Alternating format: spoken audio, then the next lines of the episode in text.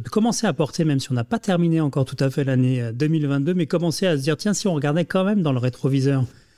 de cette année 2022, parce qu'il y a évidemment beaucoup de, changements dans ce monde de retail. Et peut-être ma première question, Jean-Marc, c'est on en est où exactement là? Est-ce qu'on est en train d'avoir simplement une succession de, crises qui impactent le monde du retail, ou est-ce que au fond, on n'est pas plutôt dans une évolution beaucoup plus euh, profonde, plus structurelle? Ben, je crois qu'effectivement, euh, la succession des crises, alors au départ euh, sociales, sanitaires, euh, économiques et maintenant politiques, avec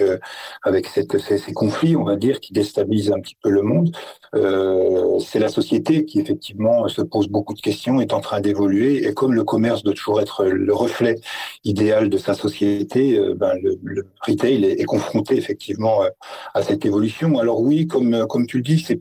on pourrait considérer que c'est une succession de crises mais finalement, euh, quatre crises qui se succèdent les unes derrière les autres. Euh, moi, je commence à me dire qu'on est carrément à un tournant de civilisation, une nouvelle ère, on va dire, euh, de, de, de, de comportementale et sociétale,